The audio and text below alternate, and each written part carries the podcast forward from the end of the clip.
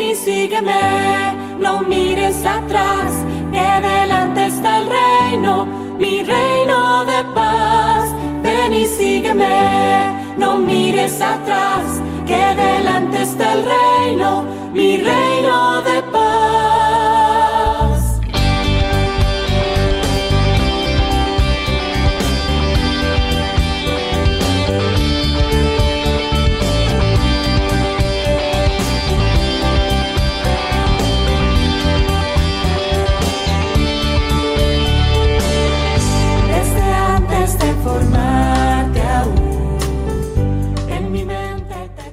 Señor Jesús, que con fidelidad visitas y colmas con tu presencia la iglesia y la historia de los hombres, que en el admirable sacramento de tu cuerpo y de tu sangre nos haces partícipes de la vida divina y nos concedes saborear anticipadamente la alegría de la vida eterna, te adoramos y te bendecimos.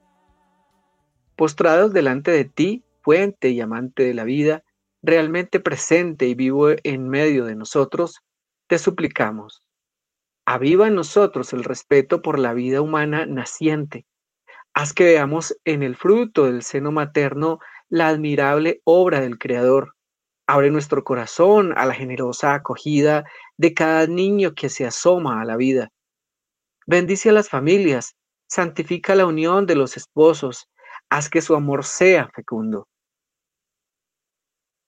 Acompaña con la luz de tu espíritu las decisiones de las asambleas legislativas a fin de que los pueblos y las naciones reconozcan y respeten el carácter sagrado de la vida, de toda vida humana. Guía la labor de los científicos y de los médicos para que el progreso contribuya al bien integral de la persona y nadie sufra supresión e injusticia concede caridad creativa a los administradores y a los economistas para que sepan intuir y promover las condiciones suficientes a fin de que las familias jóvenes puedan abrirse serenamente al nacimiento de nuevos hijos. Consuela a las parejas de esposos que sufren a causa de la imposibilidad de tener hijos y en tu bondad provéelas educa a todos a hacerse cargo de los niños huérfanos o abandonados, para que experimenten el calor de tu caridad, el consuelo de tu corazón divino. Con María, tu madre, la gran creyente, en cuyo seno asumiste nuestra naturaleza humana, esperamos en ti, nuestro único verdadero bien y salvador, la fuerza de amar y servir a la vida, a la espera de vivir siempre en ti en la comunión de la Santísima Trinidad. Amén. Muy buenos días, queridos oyentes de la Radio María. Estamos hoy con ustedes, Alexander Vergara, Héctor Marín y quien les habla, Lucero Zuluaga. Hemos venido tratando este tema en varios capítulos, el respeto por la vida y la dignidad humana. Sobre este tema trataremos sobre los métodos naturales de la anticoncepción que ya sabemos que muchas parejas o no saben o no les interesa este tema tan importante en cuanto a la defensa por la vida, que también nos incumbe, porque o se impide la vida o se mata la fuente de la vida, o incluso la vida misma, en caso de los medios abortivos.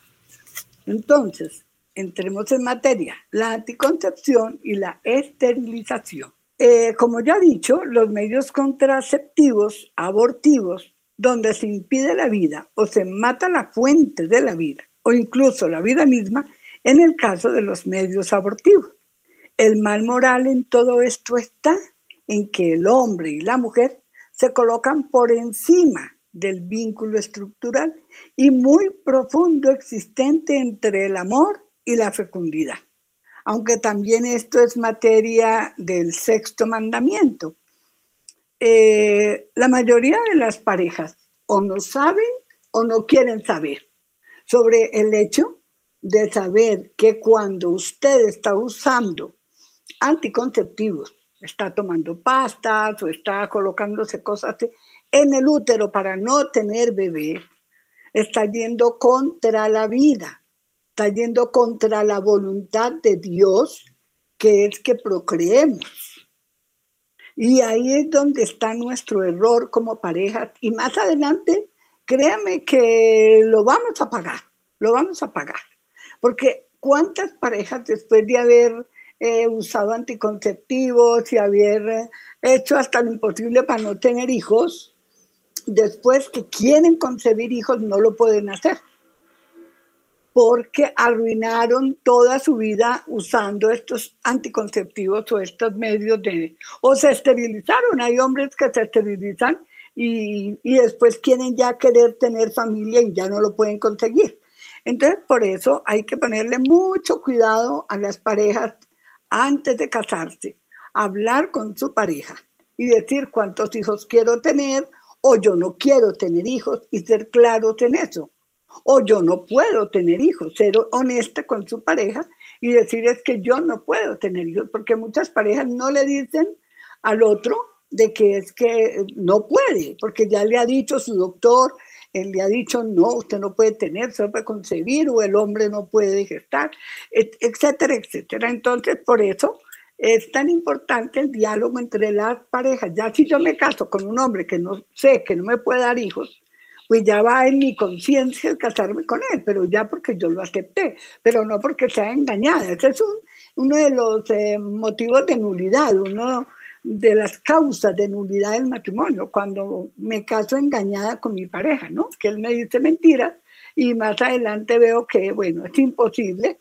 Y es cuando queremos hacer uh, algo que ya más adelante Tico nos va a hablar de ese tema, y yo sigo con el mío. Poniéndose en el lugar del creador, cada pareja se afirman a sí mismos como los señores que quieren dominar a su gusto, disociando voluntariamente las dos significaciones de la sexualidad que son unión mutua y procreación. Es que cuando el Señor dice hombre y mujer los hizo y les dio el don de la procreación, porque es que tener hijos es un don, ¿no? Es un don, no es un derecho, es un don que Dios nos da. Por eso hay parejas que no tienen hijos. ¿Pero por qué? Porque el Señor sabe de antemano que esa pareja algún problema va a tener más adelante con sus hijos. Y el Señor quiere evitarle a uno tal vez una tragedia o quién sabe qué. Pero nosotros somos tan absurdos que queremos hacer nuestra propia voluntad no aceptamos la voluntad de Dios y queremos hacer hasta lo imposible. Yo pienso que ahí es donde estamos yendo contra todo lo que es la voluntad de Dios. Y al mismo tiempo que manipulan la sexualidad humana y se colocan como árbitro y señores del designio divino, lo que yo les estoy diciendo es, el Señor no quería que yo tuviera hijos, listo, no tengo hijos. Hay otros medios que es adoptar los hijos. Se pueden adoptar hijos y se pueden querer igual. Estoy seguro que sí. Los esposos cesan por la contracepción de aceptarse y donarse mutuamente uno al otro según la verdad de su ser, a la vez físico y espiritual, porque yo tengo que aceptar mi pareja tal cual es con defectos y virtudes, con lo que tenga completico lo tengo que aceptar. No le puedo quitar la parte mala, la parte que no me gusta, es imposible. Uno tiene que aceptar su pareja como es. Buena, mala, si yo la escogí, si yo me enamoré, si yo la acepté, a tal cual es. La mujer acoge al marido, pero con el rechazo a su gesto inseminador, como está pasando hoy en día.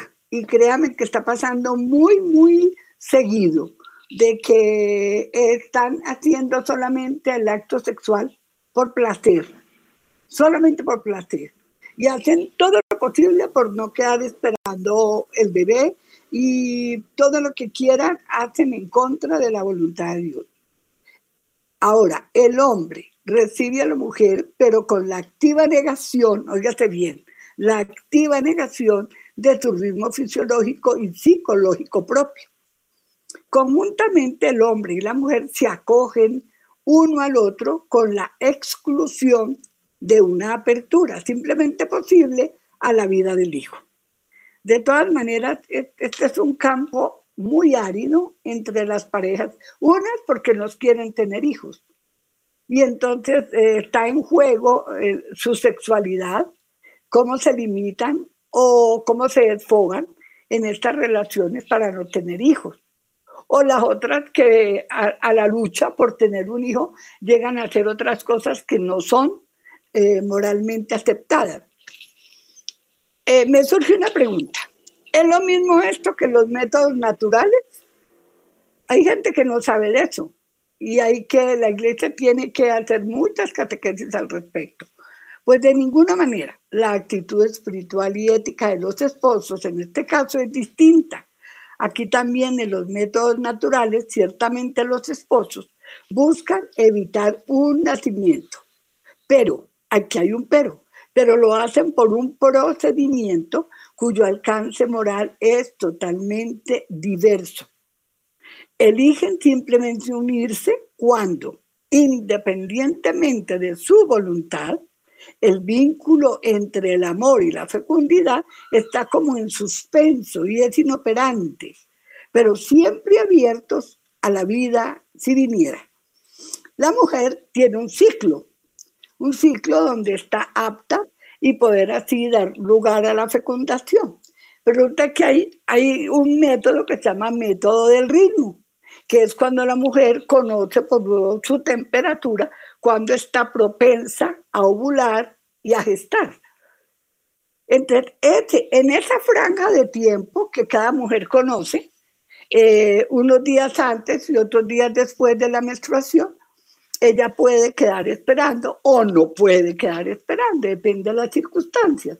Pero a ver, las parejas se ponen de acuerdo para en ese tiempo tener sus relaciones matrimoniales y evitar entonces en ese momento no quedar esperando, porque quieren tener sus hijos más separados, quieren tener más conciencia de cuántos hijos van a tener, pero ya no están utilizando métodos arbitrarios en contra de la natura, de, tener sus hijos. Y ellos están abiertos a que si queda esperando, a mí me pasó que yo usando ese método quedé esperando y a mí me pareció divino porque era voluntad de Dios que yo quedara esperando ese tercer hijo que, que pues no estábamos buscándolo, pero ahí llegó, el Señor nos lo envió y, y es el hijo eh, que me ha dado muchas satisfacciones, el hijo que me ha dado muchas cosas lindas.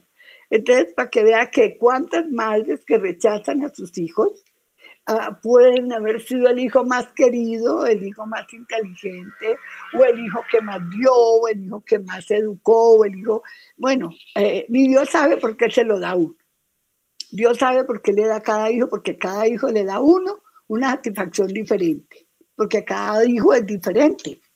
a pesar de ser de la misma mamá y del mismo papá, cada hijo trae su regalito debajo del brazo, como decía mi padre. Entonces ahí es donde uno tiene que darle gracias a Dios, de que cada hijo es una flor que uno recibe de Dios. Y es un regalo inmensamente grande, un don maravilloso. De uno decir, mire, tuve tres hijos, tuve cinco hijos, tuve doce hijos como mi mamá. Entonces, eso es muy lindo, porque ellos los aceptaron con mucho amor. Y en ese entonces era, era más difícil porque había más pobreza, menos accesibilidad a la, a la educación, a una vida más eh, placentera como es ahora, ¿no? Entonces era más eh, sacrificado tener todos los hijos porque había menos dinero, menos opción de educación, más sin embargo los padres antes eran más eh, acordes a la voluntad de Dios, nunca rechazaban un hijo. Bueno, al hacer esto, lo del método especial, no se erigen en señores de ese vínculo estructural, sino que se comportan más bien como sus servidores o ministros dirigentes, como custodios responsables del vínculo, inscrito en el ser y querido por Dios, entre el don mutuo de las personas y su apertura a la vida. Para eso se necesita fuerza de voluntad y conocimiento de la acción que ejecutan. Simultáneamente, por el recurso de los métodos naturales, el hombre y la mujer se acogen recíprocamente y se entregan el uno al otro en el respeto del ser íntegro, a la vez espiritual y carnal. La mujer recibe al hombre en la acogida de su sexualidad concreta. El hombre recibe a la mujer en la aceptación de su ritmo específico y de los tiempos que le son propios. Conjuntamente el hombre y la mujer se reciben el uno al otro, evitando, ciertamente, suscitar una nueva vida, pero sin inscribir ese rechazo en la estructura misma del acto conyugal que realiza. Y de nuevo, te repito, siempre abierto a la vida nueva si viniera. Lo que es moralmente negativo es instalar voluntariamente el no a la vida en la estructura misma de la sexualidad masculina y femenina, que es anticoncepción, contracepción, preservativo y otros. Y no el tener, por razones válidas, relaciones físicas, que serán de hecho infecundas. Por los métodos naturales, los esposos adoptan una manera de vivir verdaderamente personal y humana el conjunto de su sexualidad, en su doble aspecto de amor y de fecundidad, mientras que por la contracepción se contentan con controlar y dominar las consecuencias biológicas de sus actos sexuales. Le están diciendo a Dios, no queremos hijos y no los vamos a tener. Se creen los amos y los dueños. Bueno, Tícor, me apropié la palabra, ahora se la entrego a usted, querido Héctor, que nos va a regalar en el día de hoy. Pues un saludo gigante, mi querido Lucerito, Alexander y a todos nuestros queridos oyentes de la Radio María en Colombia. Felices de estar aquí en el, en y Sígueme, en este llamado de, Nuestra Señora a, todos los jóvenes y, la preciosa audiencia de esta bendita emisora. Y lo que tú venías comentando, mi Lucerito, tan de, lo importante de las, de las relaciones sexuales, ¿sí? Y tú decías, qué maravilla, tantas familias que, que planean tener sus hijos, o, la, la, gracia de haber tenido los 12 hijos, tu mamá y tu papá, ahora ya, ya ni uno, ahora son solo perritos lo que tienen tener, pero bueno. Eh, entrando en materia, les comento, queridos oyentes, que pues en estos métodos de fecundación hay un método pues que es muy moral, ¿no? Y es esa esta llamada a la, la fecundación in vitro, porque hay una separación del aspecto unitivo y procreativo en el acto sexual. Además, en esta fecundación deben ser fecundados muchos óvulos hasta lograr que uno de ellos se desarrolle suficientemente in vitro para poder ser implantado en el endometrio, el útero, femenino, por supuesto, consecuentemente son desechados o congelados o incluso utilizados en investigaciones el resto de los ovocitos fecundados. Todo lo cual constituye algo intrínsecamente inmoral, ¿sí? Y hablando de intrínsecamente inmoral, que nuestro catecismo de la Iglesia católica utiliza mucho este término para hablar actos contrarios a la naturaleza de, del ser humano que nos ha dado nuestro Señor. Hay unos numerales muy importantes en el catecismo que hablan acerca de estas técnicas de, fecundación. En el numeral 2376, nuestro catecismo habla que las técnicas que provocan una disociación de la paternidad por intervención de una persona extraña a los cónyuges, ¿sí? Donación del esperma o del óvulo, préstamo de un útero, ¿sí? Que muchas mujeres pues prestan sus, vientres para, para procrear, ¿no? Son gravemente deshonestas. Estas técnicas, inseminación y fecundación artificiales, heterólogas lesionan el derecho del niño a nacer de un padre y una madre conocidos de él, ligados entre sí por el matrimonio, quebrantan su derecho a llegar a ser padre y madre exclusivamente el uno a través del otro. con esto, de pronto hasta el niño cuando nace no sabe ni, ni, ni, si, ni siquiera si, si realmente los, los papás que tienen son, son los verdaderos. Practicadas dentro de la pareja, estas técnicas, inseminación y fecundación artificiales, homólogas, son quizás menos perjudiciales, pero no dejan de ser moralmente reprobables. Disocian el acto sexual del acto procreador. El acto fundador de la existencia del hijo ya no es un acto por el que dos personas se dan una a la otra, sino que confía la vida y la identidad del embrión al poder de los médicos y de los biólogos. Instaura un dominio de la técnica sobre el origen y sobre el destino de la persona humana.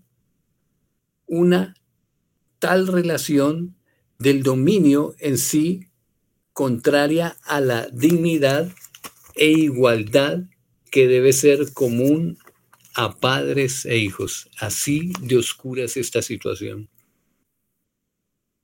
La procreación queda privada de su perfección propia desde el punto de vista moral, cuando no es querida como el fruto del acto conyugal, es decir, del gesto específico de la unión de los esposos, solamente el respeto de la conexión existente entre los significados del acto conyugal y el respeto de la unidad del ser humano. Consiste una procreación conforme con la dignidad de la persona.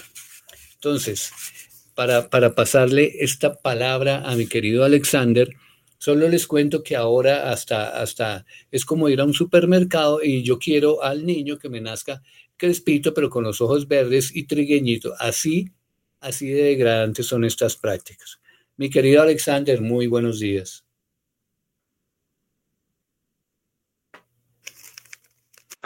Héctor Lucerito, muy buenos días. Eh, nosotros nos saludamos con mucho cariño con los diminutivos del amor. Eh, también un, un caluroso saludo, un feliz sábado para nuestros oyentes, los que se quedan el sábado a escucharnos. Pero como nosotros tenemos compromisos y una estructura dentro de este ejercicio de ven y sígueme, tenemos que irnos a una escucha, a un pequeño break.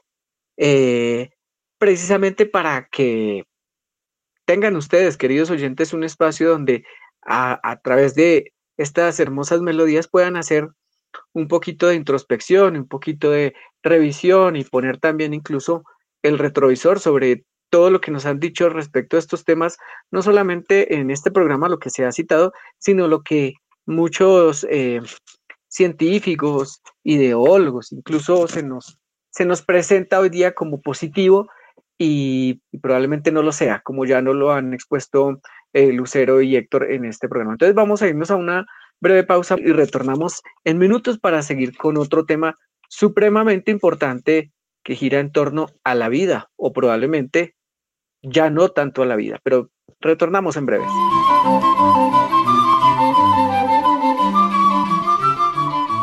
Su generosidad es definitiva. Colombia a nivel nacional recaudo por caja, convenio número 18842 de la cuenta corriente número 054 001 01501. En Bogotá, cuenta de ahorros número 2073-570-0567 a nombre de Radio María de Colombia.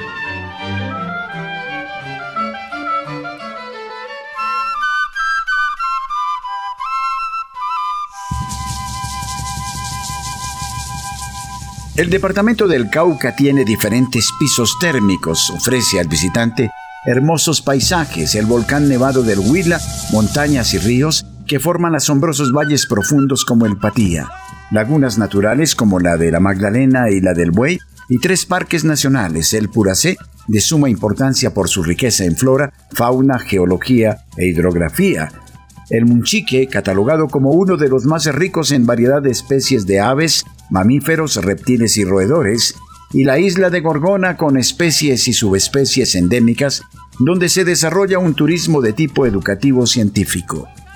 El departamento del Cauca posee un gran patrimonio arqueológico heredado de los pueblos prehispánicos que constituyen uno de los lugares más importantes del país, reflejado en el testimonio cultural del Parque Arqueológico de Tierra Adentro. Popayán es la capital, poseedora de uno de los patrimonios históricos arquitectónicos y culturales más valiosos del país, representado en iglesias, residencias y construcciones coloniales. Es tradicional la celebración de la Semana Santa en la ciudad de Popayán con ritos y ceremonias de gran esplendor. Dispone de hoteles confortables para el turista. Y también en el departamento del Cauca, Radio María se hace presente en el canal de audio de Claro Televisión. Ustedes podrán seguirnos las 24 horas en el departamento del Cauca.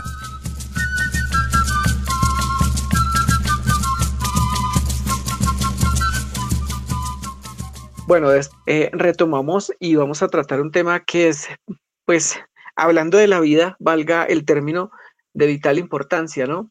Eh, aquí como un juego de palabras. Y es precisamente el de la eutanasia. ¿Qué decir de la eutanasia?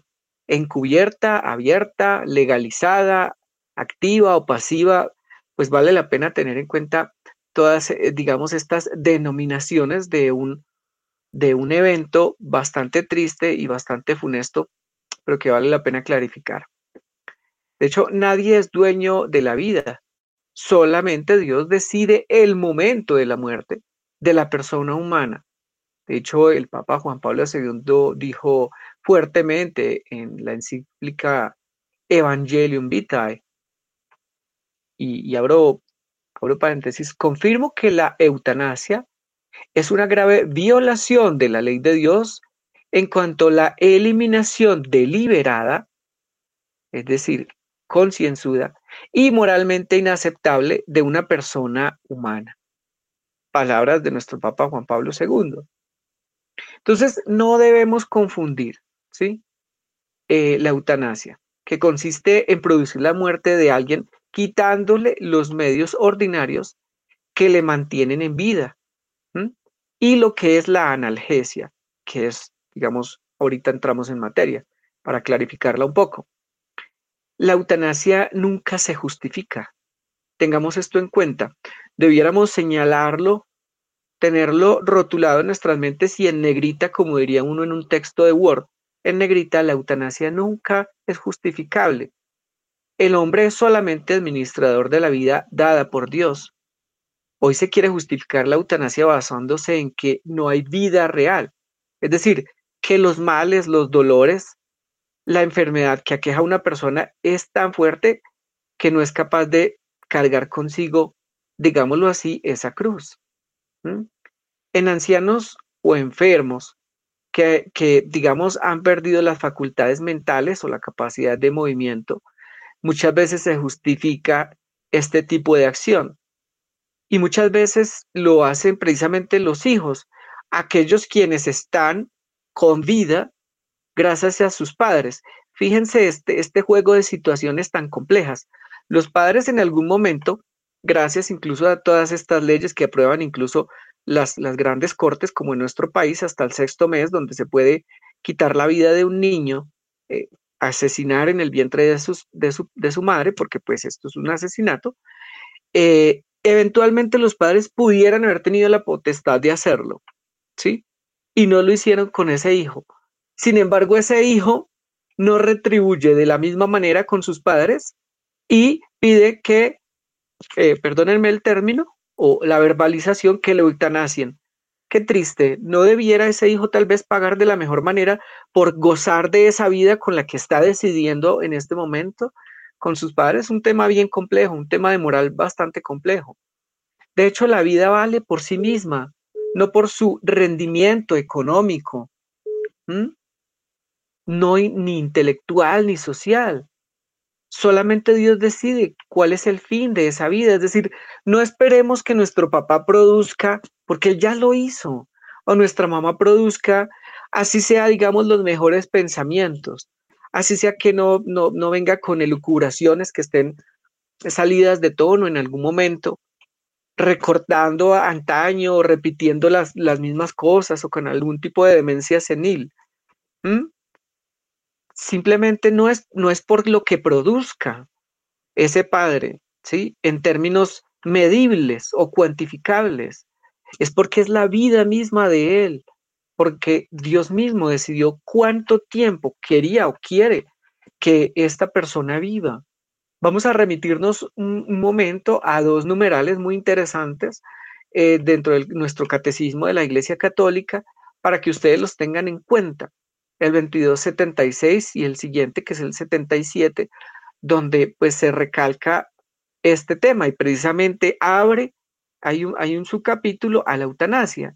Entonces el 2276, perdón, nos dice, aquellos cuya vida se encuentre disminuida o debilitada tienen derecho a un respeto especial. Las personas enfermas o disminuidas deben ser atendidas para que lleven una vida tan normal como sea posible. Fíjense que ahí está conteniendo prácticamente, todo. Una responsabilidad de familiares, de hijos, con estos que pronto ya hoy día no tienen una vida tan normal como la tuvieron en algún momento. El 2277 nos dice, cualquiera que sean los motivos y los medios, la eutanasia directa, consciente en poner fin a la vida de las personas disminuidas, enfermas o moribundas, es moralmente inaceptable. Por tanto, una acción o una omisión que de suyo o en la intención provoque la muerte para suprimir el dolor constituye un homicidio grave, contrario a la dignidad de la persona humana y al respeto del Dios vivo, que fue su creador, el creador de esa persona. ¿Por qué tenemos que limitar o por qué tenemos que decirle a Dios, mira, mm, tú creaste esta persona, pero sabes una cosa, a mí no me importa. Y es mi papá, es mi mamá, es mi abuelo, es mi hermano, es un tío, o hasta un amigo, porque puede ser que no, haya más, quien más esté presente. Pero decir, sabes que Dios, eh, eh, tu opinión no me interesa, ¿sabes? Y esta persona se va, es muy triste. Incluso cuando nosotros mismos abrimos esa posibilidad. ¿Y a qué me refiero? Ya sabemos que en Colombia es válido a partir de normativas constitucionales o modificaciones a la constitución, donde uno decide si quiere eutanasiarse, perdónenme la, a, llevarlo a un verbo este término, y, decide la persona si quiere pasar por la eutanasia, porque yo no soporto, porque estoy aburrido de la vida, porque esto y lo otro, y simplemente, ah, bueno, listo, está bien. Le hacen una pequeña asistencia psicológica como si en lugar de eso fuera una preparación realmente espiritual para que la persona eventualmente desista de esta situación, de esta idea, y pueda de alguna manera encontrarse más bien con un buen sacerdote que le ayude a entender. Y fíjense que esto es complejo decirlo, porque eventualmente nosotros pudiéramos pasar por una situación como esta, bien decidiendo por la vida de otro o bien que decidan por la de uno. Pero finalmente eso es decisión de Dios y puede ser una forma de cruz aquí en la tierra, en lugar como, como lo han tenido varias, varias eh, videntes, donde muchas de las almitas del purgatorio que pasaron por una situación compleja quisieran tener así fuera una vida, el resto de su vida aquí en, en, purga, pero en vida, sufriendo dolores físicos y no cinco segundos en el purgatorio que representan muchísimo. Entonces, ahora citamos esto y se abre este paréntesis precisamente porque eh, es un tema que entendemos los católicos. No podemos hablarle esto a un, a un incrédulo, a un ateo o a una persona que, que pone en tela de juicio todos los temas morales eh, católicos ¿no? y religiosos. Bueno, hay un tema que es bien importante, yo no quiero apropiarme la palabra porque a veces eso nos pasa, les pido me excusen, y es entrar al tema de la analgesia, que es contrario al de la eutanasia. Y la analgesia, la analgesia, digamos que es absolutamente lícita y ética, ¿sí? Digamos, en estos casos, o en algún caso, sean moribundos o personas que ante una enfermedad grave piden que se les administre algún tratamiento que, aunque no cure, disminuye los dolores. En el caso extremo en que este tratamiento se administra a una persona cuya muerte es inminente con el fin de que pierda la conciencia y no sufra el proceso último de la enfermedad, también puede ser lícito siempre y cuando sea natural, ¿no? Siempre y cuando le haya hecho saber al enfermo y se le haya dado oportunidad de confesarse antes. Es decir, la persona ya está en una situación absolutamente crítica, viene el sacerdote, aplica los santos óleos, dice, miren, esta personita muy probablemente no pase estos dos días, estos tres días, ¿sí? La situación está muy compleja. Entonces vamos a hacer un ejercicio de confesión y de entrega con la persona, y, pero donde ella prácticamente en ese momento está haciendo un reconocimiento, ¿sí? De todas sus faltas, de todos sus, sus errores, está aplicando sus santos óleos. Bueno, se aplica los, los analgésicos para que no sufra tanto, pero se deja en manos de Dios ese, ese, ese corte, digamos, de la vida, ¿no? Entonces, por ejemplo, en algunos, algunos tipos de cáncer puede darse donde la fase final es muy larga y puede aplicarse, digamos, este tipo de analgesia. Surge una pregunta que, que pudiera ser, ¿está obligado el hombre siempre a conservar la vida? Y la respuesta es clarísima, está obligado a emplear todos los medios proporcionados y ordinarios, médicos y quirúrgicos, con esperanza de curación y sin excesivo gasto o dolor para conservarla, para conservar esa vida. ¿eh? No hay obligación, pues, de usar ni los extraordinarios, ni, ni, métodos ni, eh, extraordinarios, ni de prolongar una vida sin esperanza, alargando el momento de la muerte natural, eh, que es un término conocido como distanasia, es decir, como esa prolongación, ¿no? Otra cosa distinta es la eutanasia, eh, como ya lo veíamos, que es la interferencia activa o pasiva para provocar la muerte, es decir, hay una motivación, estamos motivando la muerte. La eutanasia se diferencia moralmente de la omisión de medios extraordinarios, de los que, pues digamos, estábamos hablando ahorita.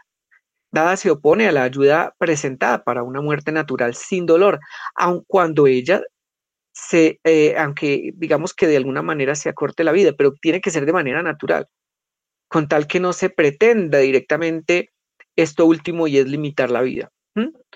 Eh, y pues que en estos casos los sedantes administrados no lleguen, pues digamos, a generar un tipo de incapacidad al enfermo, ¿sí? al, enfermo terminal en algunos casos, mm, para preparar a recibir la muerte en manos de Dios. Todo esto nos lleva precisamente a dos cosas más al respecto. Eh, una, eh, una afecta al individuo como cristiano y la otra al médico en su obligación eh, deontológica. Es decir, aquí hay una repercusión, no solamente quienes deciden, sino también quienes se prestan mm, médicamente eh, científicamente, profesionalmente, para la práctica de, esta, eh, de, este ejercicio, digamos, del corte de la vida. Vayamos, eh, vayamos entonces a, estos últimos minutos que nos, bueno, que nos restan, ¿no? Nos queda, nos queda suficiente para que Lucerito nos haga claridad sobre otra cuestión que es bien, que es bien importante de tratar. Adelante, Lucerito. Para que nos, nos cuente al respecto. Pues yo creo que el cristiano tiene la obligación moral de proteger su propia salud, evitando cuando lo lleve a una muerte pronta, como el alcohol excesivo o el empleo de drogas. ¿no? Es otro pedacito que quería agregar a lo, a lo que tú dijiste, porque esto es aplicárselo también la pena de muerte sabiendo que yo no puedo tomar trago y me dedico a eso, a tomar trago. Y en estos días supe de un caso de un muchacho que tomó muchísimo trago.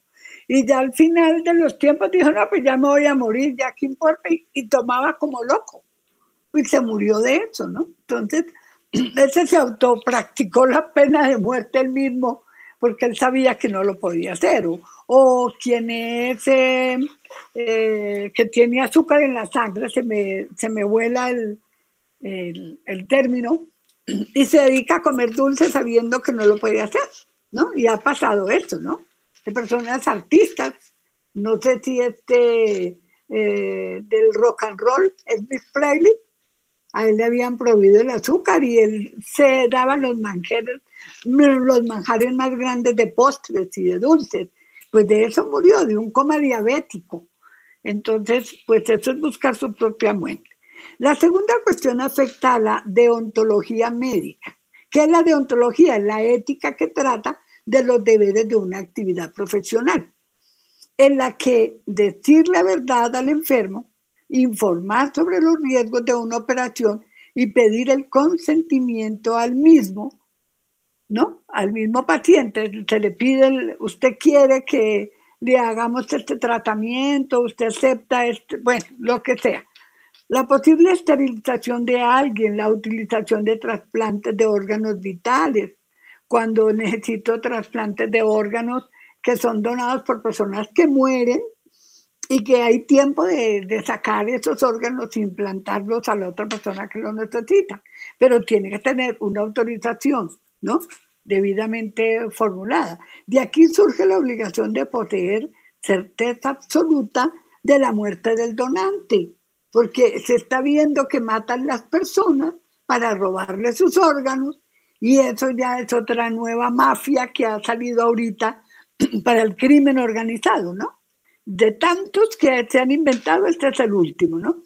O la experimentación que tienen sus específicas obligaciones morales, graves en muchísimos casos, pero que deben ser examinadas en la moral específica de la, de la profesión médica porque es que el médico está obligado a decirle al enfermo, mire, usted ya tiene una enfermedad terminal, a usted le vamos a aplicar esto por esto y esto, o sea, que esa persona sea abierta al enfermo y le advierte, le advierta al enfermo lo que le espera en la operación que le van a hacer o en las secuelas que van a quedar después de una operación o qué beneficio tiene esa operación, si vale la pena hacérsela o no. ¿No? Todas esas cosas van en la ética profesional del médico.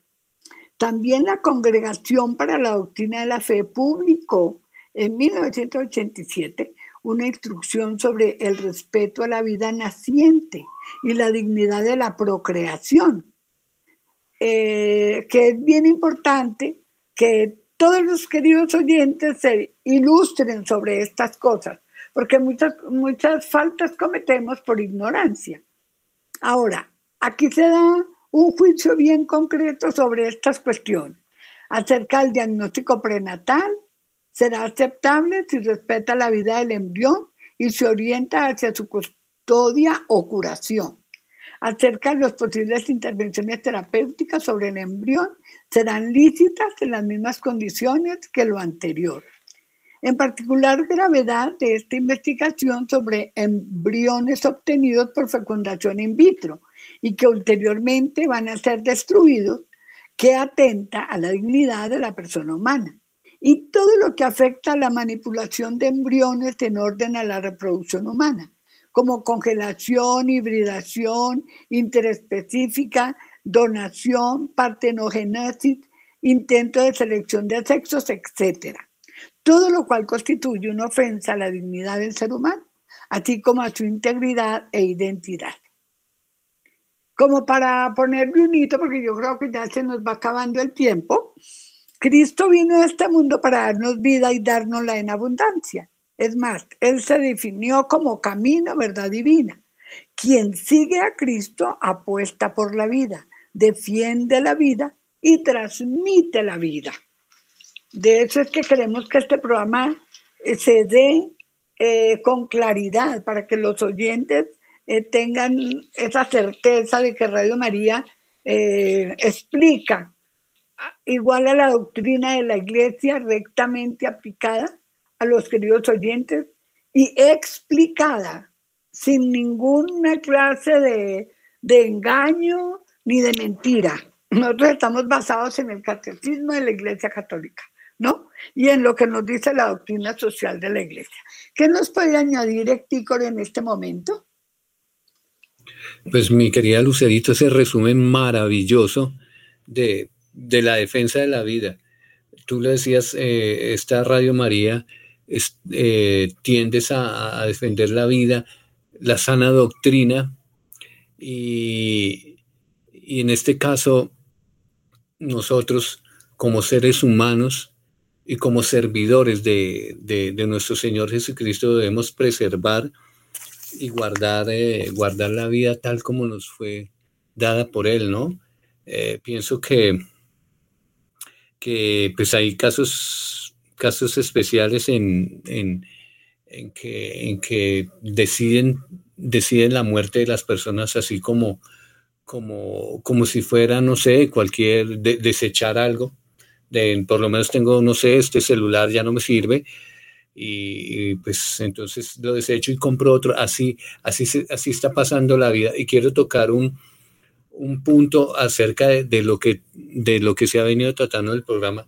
Resulta que ahora eh, eh, estos globalistas, es, los, que, los que prácticamente mandan sobre, sobre el planeta, resulta que la, la, en el caso de la eutanasia, todos los que nos comentó Alexander, que prácticamente es el único que tiene derecho a tomar la vida o a darla, darla y tomarla, pues es nuestro Señor. Pero no, las, no la han dibujado y no la han pintado de una, de una manera maravillosa. Así como hablamos la vez pasada del, acerca del aborto, que el aborto es un derecho, ¿sí?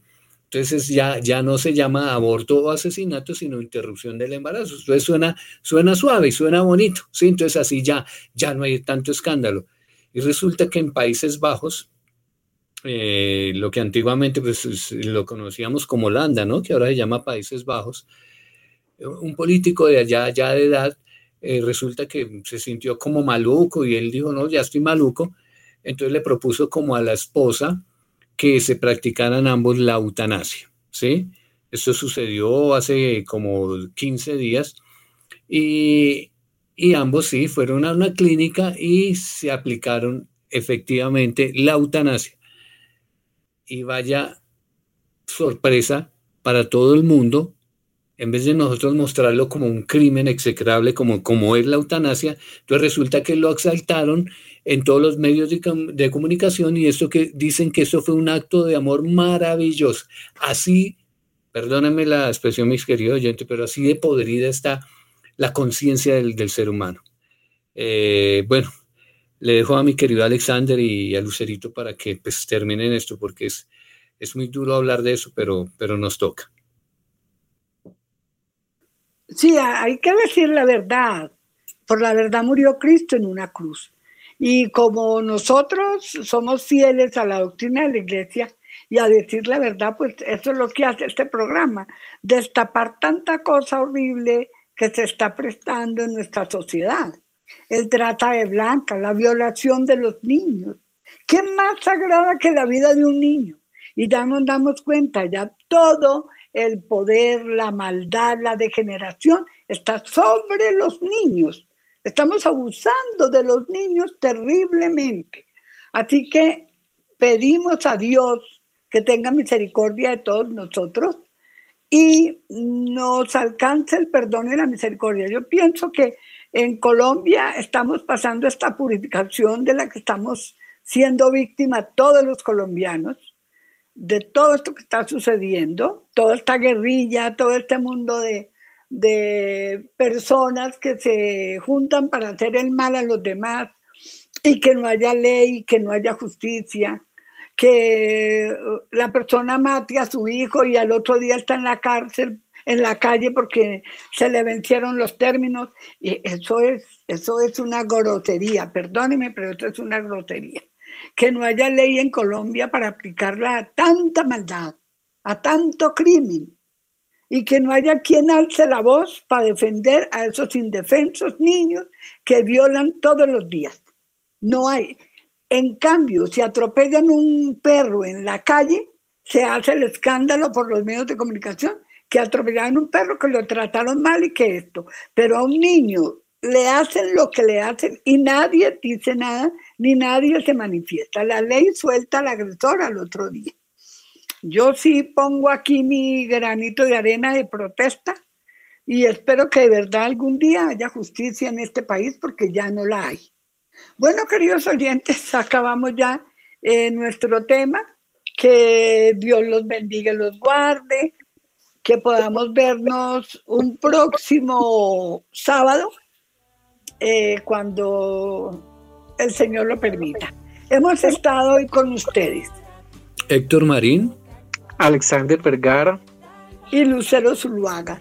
Los vamos a quedar en los brazos de la Madre de Dios. Amén. Amén.